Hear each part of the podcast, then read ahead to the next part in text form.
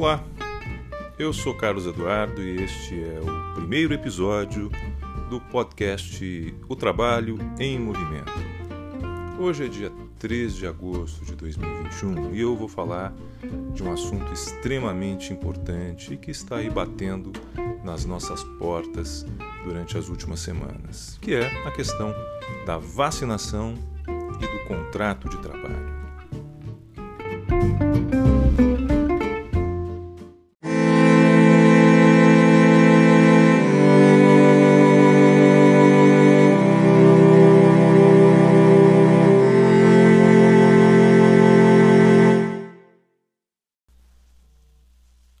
Pandemia do novo coronavírus é sem dúvida o maior desafio sanitário de nossa geração. Quase um ano e meio depois do seu reconhecimento pela OMS, e com milhões de pessoas infectadas, milhões de pessoas mortas em todo o mundo, é inquestionável que muitas das nossas crenças, práticas e percepções estão sendo colocadas à prova e eh, talvez o grande desafio seja nós sabermos como isso irá moldar a nossa conduta no futuro. Não é?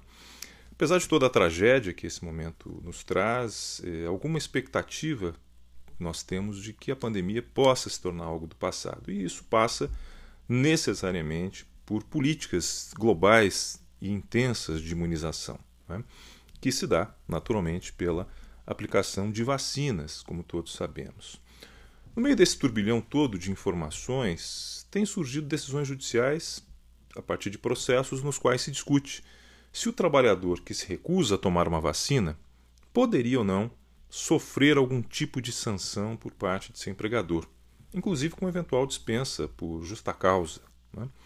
O tema principal desse episódio é exatamente esse. Os programas de imunização têm alguma relação com o contrato de trabalho? Até o final do mês de julho, foram vacinados pouco mais de 20% da população brasileira, um número baixo quando comparado com a evolução da vacinação em outros países. E, naturalmente, nós podemos identificar várias razões para isso. Primeiro, a ausência de uma política institucional que fosse acertada no sentido de permitir um acesso maior à vacinação em tempo reduzido, né, como mostram as matérias jornalísticas que têm é, aparecido diariamente. Houve muita demora por parte do Estado brasileiro na aquisição de vacinas, mesmo quando elas já estavam disponibilizadas para esse fim. Sem contar, claro, outras possíveis práticas criminosas que estão sendo identificadas pelos poderes competentes. Além do mais, tivemos, como ainda temos, campanhas muito fortes e ostensivas de boicote, de negação, na esteira da própria negação da existência da doença, da sua importância, dos seus efeitos, também existe esse discurso institucionalizado de negação da vacina como medida eficaz. Isso capitaneado inclusive pelo principal mandatário da República e seu séquito de seguidores.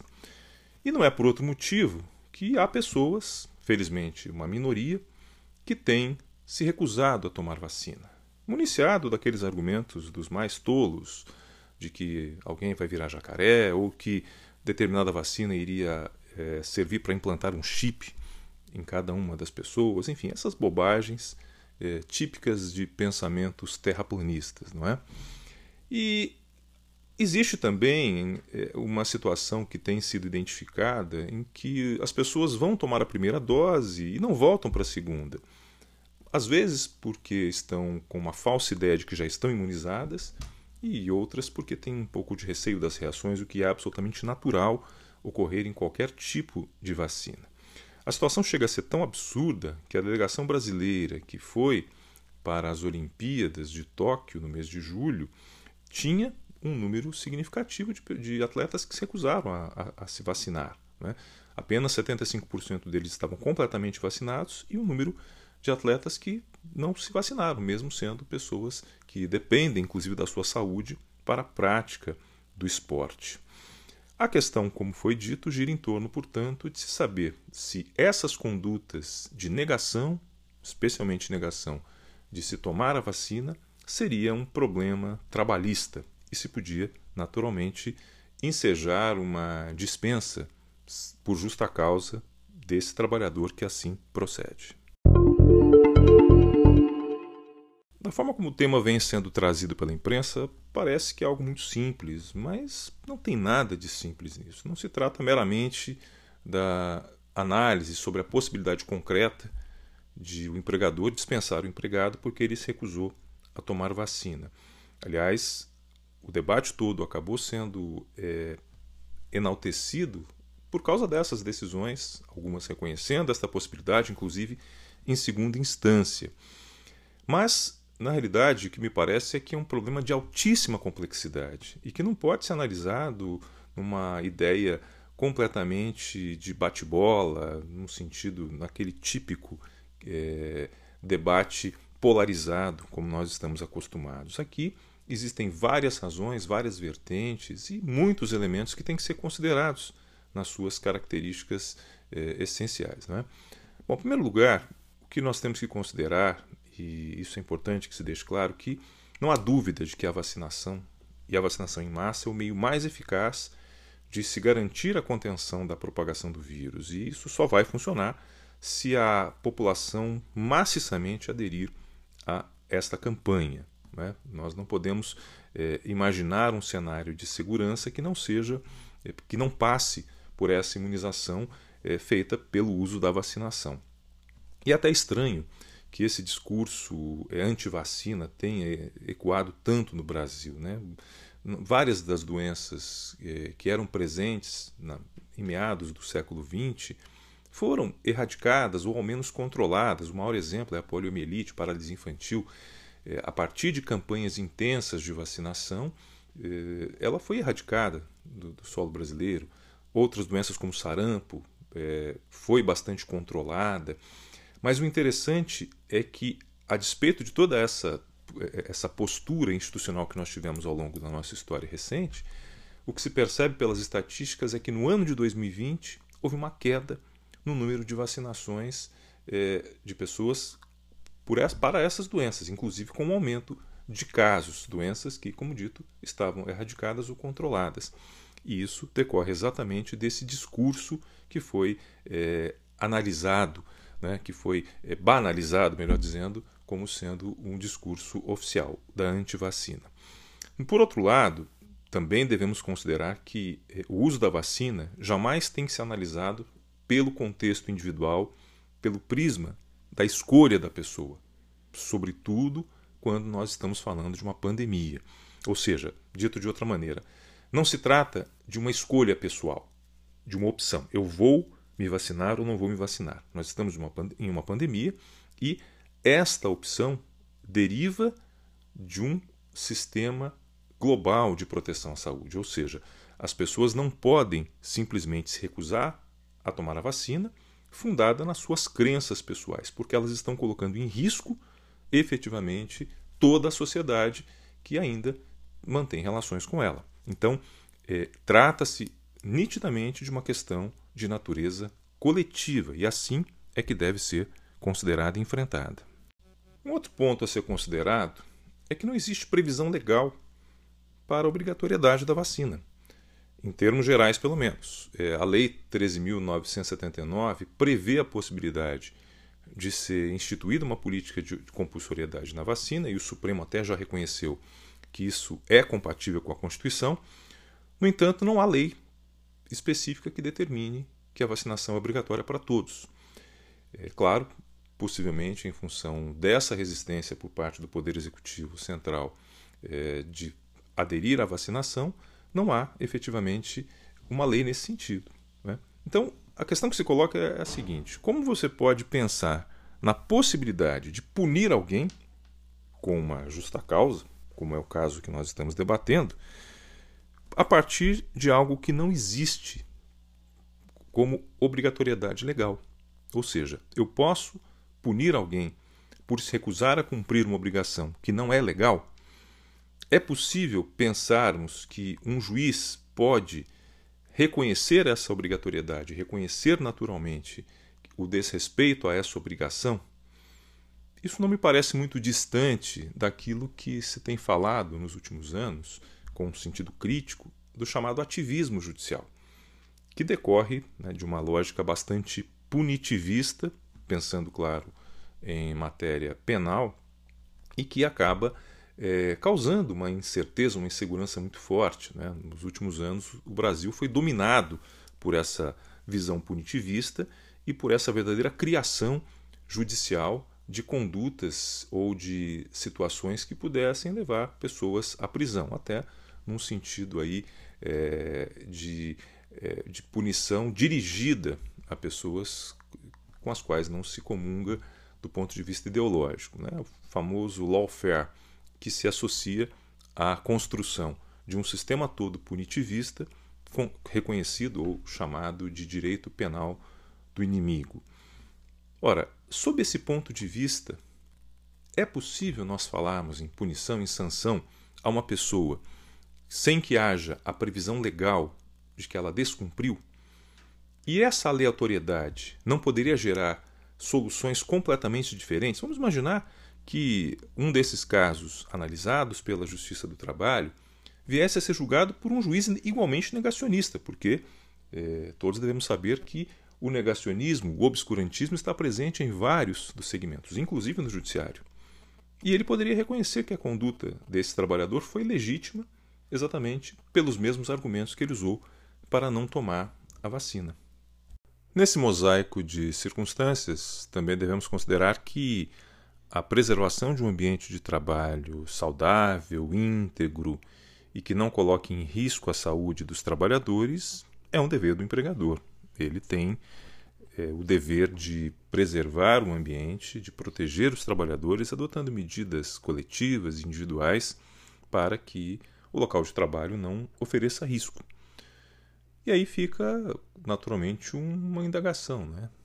Como fazer isso se algum dos empregados da empresa pode colocar em risco seus colegas numa situação de contaminação em razão de não estar vacinado?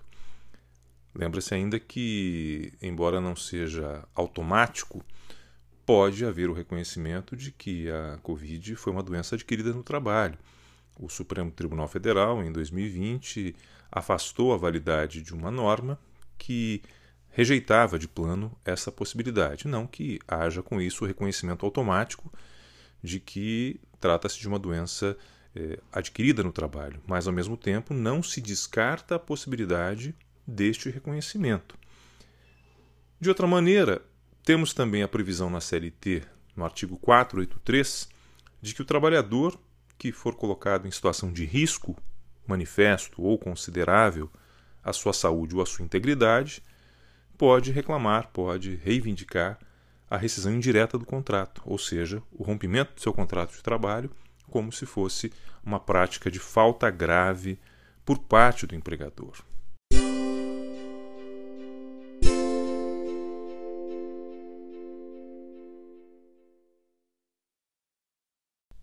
Como se equaciona então um problema dessa natureza?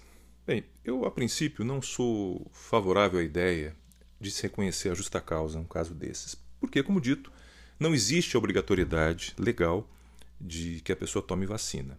Não que eu esteja aqui referendando essa postura anti-vacina, mas eu estou invocando aqui o papel que as empresas têm, o seu papel social previsto constitucionalmente. Então, acho que a primeira função da empresa nesses casos é de buscar um trabalho de orientação, um trabalho de convencimento, de esclarecimento. Porque essa resistência muitas vezes decorre da falta de informação, decorre é, das relações que são travadas por esse trabalhador com pessoas de sua comunidade que também têm pouco acesso à informação ou que são movidas por essas teorias conspiratórias, negacionistas, obscurantistas. Então, cabe ao empregador, sem sombra de dúvida, fazer um esclarecimento nesse sentido, fazer uma campanha, fazer aquilo que o governo federal não está fazendo, no sentido de trazer este trabalhador ou essa trabalhadora para o conceito de inserção na lógica da vacina. Claro, cabe a, cabe a ele fazer isso, se possível, em conjunto com o sindicato, porque também o sindicato tem este papel institucional de ajudar a convencer os trabalhadores de que esse é o único meio de fazer com que haja uma imunização completa e que possa haver a retomada da atividade econômica, a retomada das atividades sociais de todas as pessoas, que é o que nós efetivamente desejamos. Então, esse é um caminho mais seguro, mais adequado. E é claro, salvo se houver uma conduta bastante ostensiva, bastante agressiva por parte do trabalhador com relação a, a essa prática, né, a, a tomar a vacina, e após todo esse trabalho, aí sim pode-se discutir uma possibilidade de algum tipo de sanção. Mas a sanção pura e simples, feita desse modo, não me parece nem, de nenhuma maneira justificável. Não se deve esquecer que os trabalhadores é que estão pagando a maior parte da conta dos efeitos da pandemia. Claro, muitos empresários sofreram e sofrem esses efeitos, mas a principal fatura recaiu nas costas dos trabalhadores, inclusive com a obrigatoriedade de trabalho para muitos que não têm como trabalhar em home office, é, com as dificuldades naturais de reconhecer mecanismos de proteção que também não são amplamente assegurados pela lei, que os impeça de ser contaminados. Não temos, é, por outro lado, políticas institucionais que assegurem a certos trabalhadores benefícios próprios dessa condição que foi citada, e, claro, tudo aquilo que nós já vimos em termos de política é, de trabalho e emprego, principalmente as figuras de redução salarial, suspensão do contrato de trabalho, que retiraram parte significativa da renda dos trabalhadores e trabalhadoras sem uma compensação financeira adequada. Então é muito cruel pensarmos que, já tendo os trabalhadores essa carga imensa de ônus decorrente da pandemia, eles também têm um ônus exclusivo em casos dessa natureza. Não me parece que isso seja justo. Nós temos que pensar que o empregador, embora tenha um interesse em manter o ambiente saudável, íntegro, inclusive para proteger os demais trabalhadores de eventual contaminação, ele não pode se eximir dessa responsabilidade simplesmente dispensando o empregado. Cabe a ele fazer um trabalho de convencimento, um trabalho de aculturamento para demonstrar a relevância da vacinação em massa. E por que não criar mecanismos de sanção premial? Isso é muito comum ele pode criar políticas para efetivamente beneficiar aqueles que comprovarem que tomaram a vacina. Então, pode, por exemplo, fazer antecipação de 13º ou negociar coletivamente com o sindicato a instituição de um bônus ou de um abono remuneratório, qualquer coisa do tipo que possa efetivamente convencer, estimular as pessoas a tomarem vacina como medida fundamental para o controle e tomara uma erradicação da pandemia. Cabe aqui acrescentar um outro dado, não é?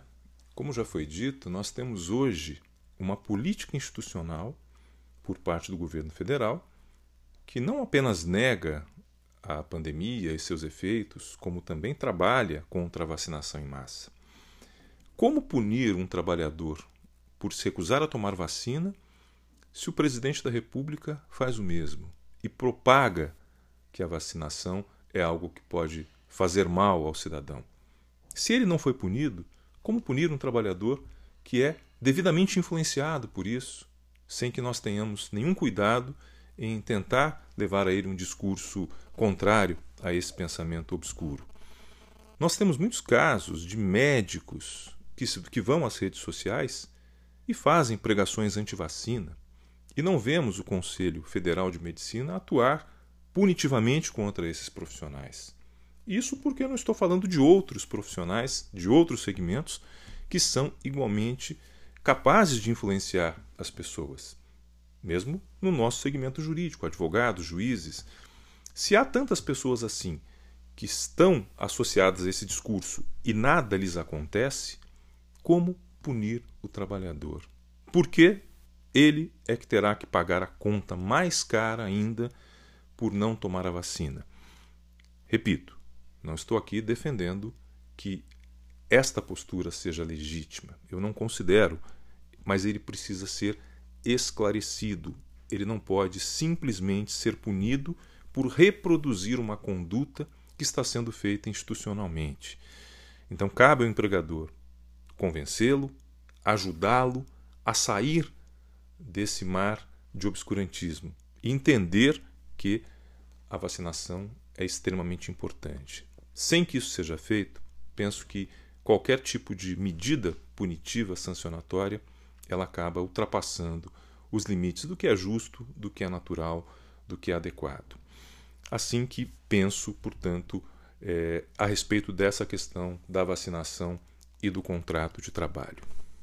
Mas, como disse no início, esse é um assunto da mais alta complexidade, pois envolve o interesse do trabalhador, o interesse do empregador, o interesse dos demais trabalhadores da empresa e, claro, o interesse da sociedade brasileira. O que me preocupa nesse caso é o tratamento com esse enfoque polarizado, com essa lógica da dicotomia do bem e do mal. Há uma ideologização excessiva nessa temática, a ponto de eu de, encontrar pessoas que são pessoas de pensamento progressista, mas que estão reconhecendo também a validade pura e simples da dispensa por justa causa do empregado que não toma vacina. Essa é uma visão, a meu ver, é, que pode estar contaminada por essa ideologização que este tema e tantos outros nos tempos recentes acabaram adquirindo. Né? É como se tomar vacina definisse a pessoa não apenas pela sua atitude, mas também do ponto de vista ideológico. Não é exatamente isso.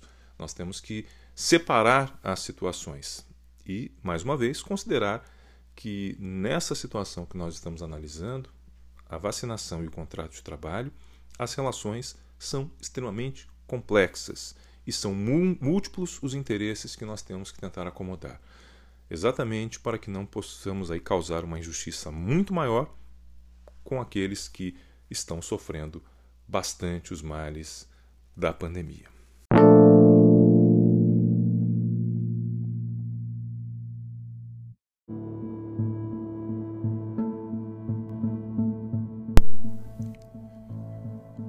Durante a Bienal do Livro de 2019, o jornalista Laurentino Gomes lançou o primeiro volume da trilogia Escravidão, que abrange desde o primeiro leilão de cativos em Portugal, em 1444, até a morte de Zumbi dos Palmares, em 1695. A intenção do escritor e de sua editora, a Globo Livros, seria fazer o lançamento do segundo volume em 2020, mas a pandemia comprometeu o calendário de modo que ele só chegou ao mercado em meados de 2021. E em seu novo livro, o Laurentino preserva o seu talento literário e historiográfico já demonstrado nas demais obras que ele publicou, descrevendo com bastante profundidade alguns elementos muito relevantes da história brasileira, com enfoque peculiar nessa tragédia representada pela apropriação forçada do trabalho de milhões de pessoas ao longo de mais de 300 anos no período colonial brasileiro. O segundo volume abrange o período compreendido entre a Corrida do Ouro em Minas Gerais e a chegada da corte de Dom João VI ao Brasil em 1808.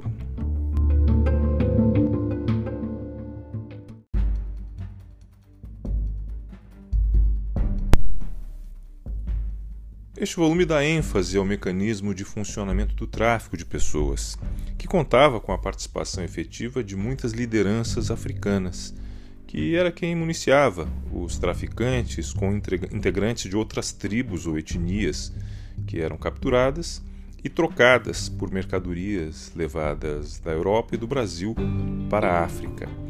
Também o livro mostra como as guerras entre os povos africanos era devidamente incentivada pelos colonizadores, porque ela se tornava um manancial inesgotável de fornecimento de mão de obra a ser escravizada. Conectando fatos históricos com vários elementos contemporâneos, o autor demonstra como as raízes do pensamento escravista se firmaram na cultura brasileira. Apesar de toda a crueldade da violência, que sempre foram marcas naturais dessa, eh, dessas políticas de escravização no Brasil inclusive abrangendo não só a africana como também a indígena, a, questão é que a escravização acabou sendo completamente naturalizada nos setores sociais, de modo que ao longo desses 300 anos de, de cultura escravista, é, o cotidiano das pessoas era permeado por situações é, de escravização sem que houvesse muitos questionamentos. Então era muito comum se visualizar leilões em praças públicas para venda de pessoas, é, como cenas corriqueiras do cotidiano. os castigos físicos impingidos também eram apresentados é, de modo público, até para é, servir de exemplo ao, aos demais escravizados, que, é, para que evitassem tentar fugir ou praticar algum ato de atentado contra é, os seus senhores.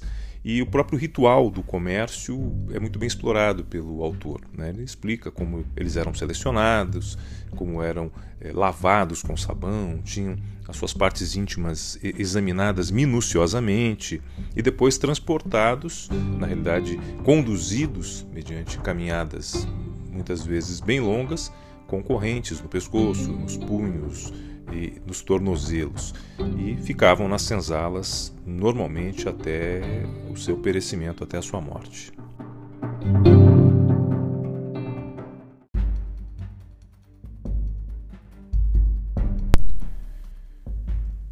Dessa maneira, o livro mostra como a escravidão moldou o Brasil, né? inicialmente com o objetivo de fornecer mão de obra para exploração econômica, primeiro do pau-brasil, depois do açúcar, depois das demais atividades produtivas que foram acontecendo, como o caso do ouro e mais eh, adiante do café.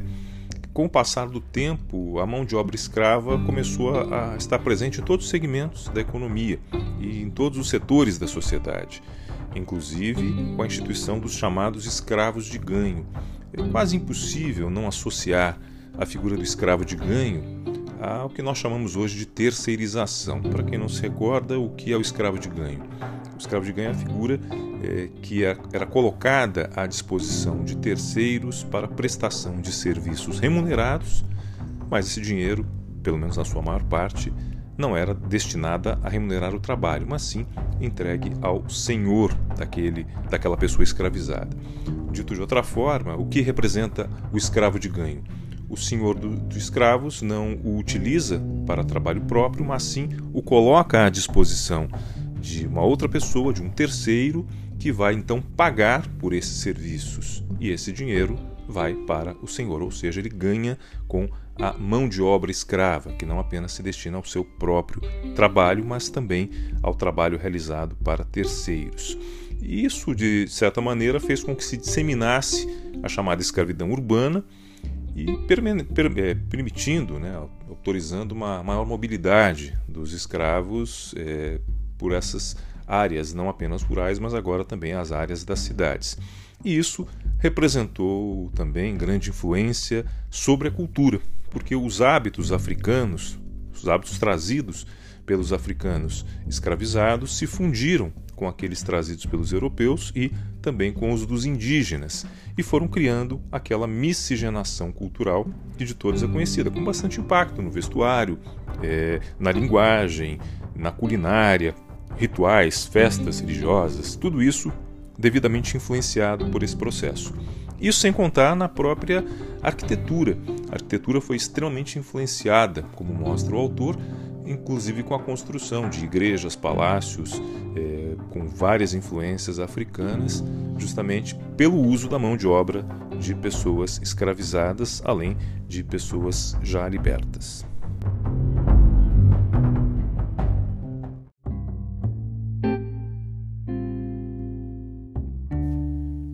Outro ponto de destaque do livro é o papel das mulheres.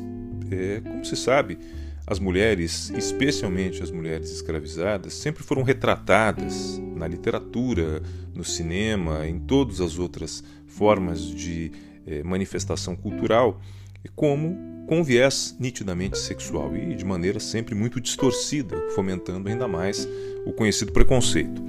Mas o livro mostra também que elas tinham uma função de destaque em várias áreas, nos negócios, na, na, economia da época, eh, nas atividades na própria saúde pública. Ele dá uma ênfase muito grande a Chica da Silva, uma personagem bastante conhecida, já tema de novela, de série, de livros, eh, e é uma figura extremamente fascinante por tudo aquilo que ela representou, inclusive na ruptura eh, de alguns elementos que eram bastante tradicionais nos lugares onde ela viveu. E Laurentino dá o destaque merecido para Chica da Silva, até como um símbolo aí da representação feminina nesse período histórico. Tem um outro ponto interessante que o autor explora, mas ainda que de forma superficial, mas é uma questão extremamente intrigante que nos leva a uma reflexão. Né? Todos sabemos que a Inconfidência Mineira teve sua inspiração muito clara no liberalismo político, com influência muito forte, por exemplo, da Revolução Francesa. E aqueles preceitos defendidos pelos Inconfidentes, né, dentre eles o principal, a liberdade, inclusive é, que fazia parte da bandeira é, da Inconfidência, depois transformada até também em bandeira do Estado de Minas Gerais, ela não envolvia uma percepção que atingisse também a abolição. Ou seja, o conceito de liberdade expresso pelos Inconfidentes não envolvia a possibilidade de abolição da escravidão. E a razão disso é muito evidente. Vários dos Inconfidentes, vários dos integrantes é, desse movimento eram também senhores de escravos. O próprio Tiradentes é, tinha dois ou três escravos, não era uma pessoa de muitas posses, como é sabido, e acabou justamente sendo o mais punido, né, por todos aqueles, o mais gravemente punido por todos aqueles atos. Ele também tinha seus escravos. Então, é, este pensamento escravocrata também permeavam aqueles que defendiam o conceito de liberdade. E é um ponto, como dito, que o autor explora e que é, demanda a nossa reflexão, até para avaliar o tipo de é, consequência, o tipo de influência que esse pensamento liberal pode ter, considerando que ele não é liberal por inteiro, ou pelo menos não é liberal a ponto de afastar aquilo que pode é, prejudicar os interesses dos seus proclamadores.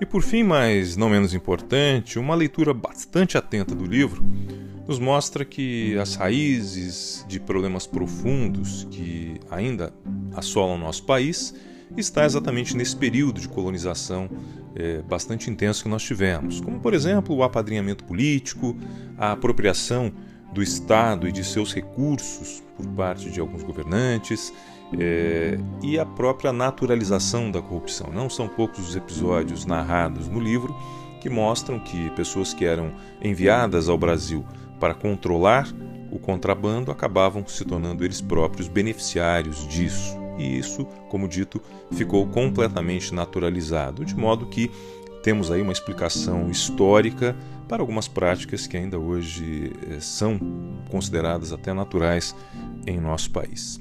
Bem, o livro foi publicado, como dito, pela Globo Livros e pode ser encontrado nas principais livrarias, marketplaces e no site da própria editora. Eu li o primeiro volume logo que foi lançado, esperava ansiosamente pelo segundo volume, que acabei de ler há pouco tempo, e agora a minha espera é pelo terceiro e último volume dessa trilogia, que deve ser publicada ou publicado em 2022.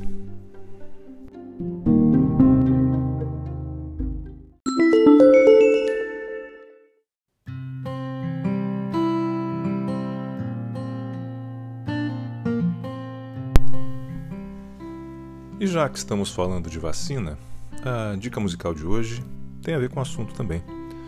Rubel Brizola, que também é conhecido como Rubel, é um cantor e compositor brasileiro que começou a se tornar conhecido em 2015 quando lançou a canção Quando Bate Aquela Saudade, que fez um enorme sucesso na internet, inclusive com um videoclipe dirigido pelo próprio cantor.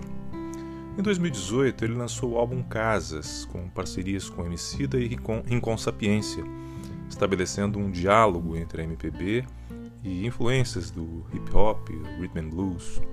Esse álbum recebeu a nomeação ao Grammy Latino na categoria Melhor Álbum de Rock ou Música Alternativa em Língua Portuguesa e tornou o cantor muito mais conhecido ainda. Depois disso, ele participou com algumas canções em, em trilhas sonoras de séries e de telenovelas, como com a música Partilhar, em parceria com Ana Vitória.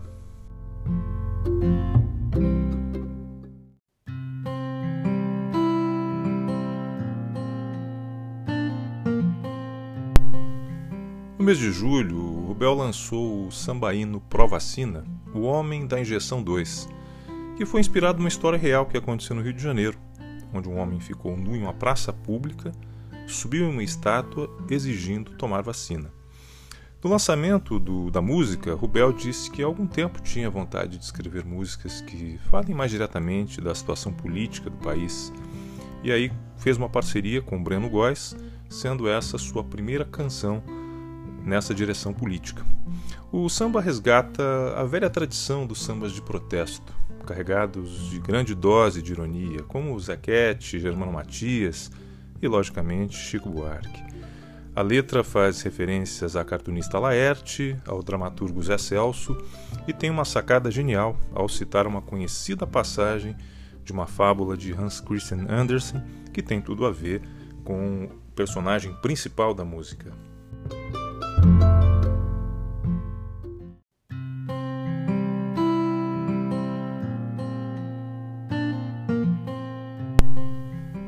Quanto ao título da música, o Homem da Injeção 2, ele é uma referência a um samba que foi elaborado, composto por Senhor, um dos primeiros sambistas cariocas, que se chamava O Homem da Injeção, de 1930. E supostamente esse samba falava de um serial killer que usava uma injeção para matar as pessoas.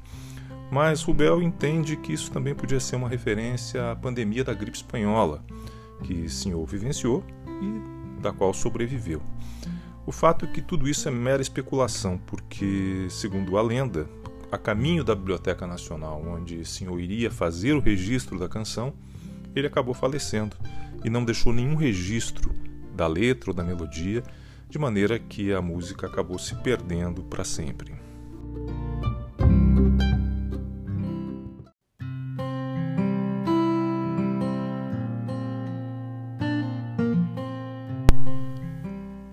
Fato é que esse sambinha de Rubem é muito agradável de se ouvir e deve ser entoado como aquilo a que se propõe, um samba-hino que representa o desejo de hoje de todas as brasileiras e brasileiros, que é tomar a tão esperada vacina, não é? é ouça a música na sua plataforma preferida de streaming e também veja o vídeo. Tem no YouTube tem um, um vídeo feito pelo, pelo compositor que coloca a letra na sua íntegra e fica mais fácil de se acompanhar, percebendo exatamente as ironias e tudo aquilo que ele quer fazer referência neste seu trabalho. É isso aí, até o próximo episódio. Um beijo, um abraço a todas e a todos.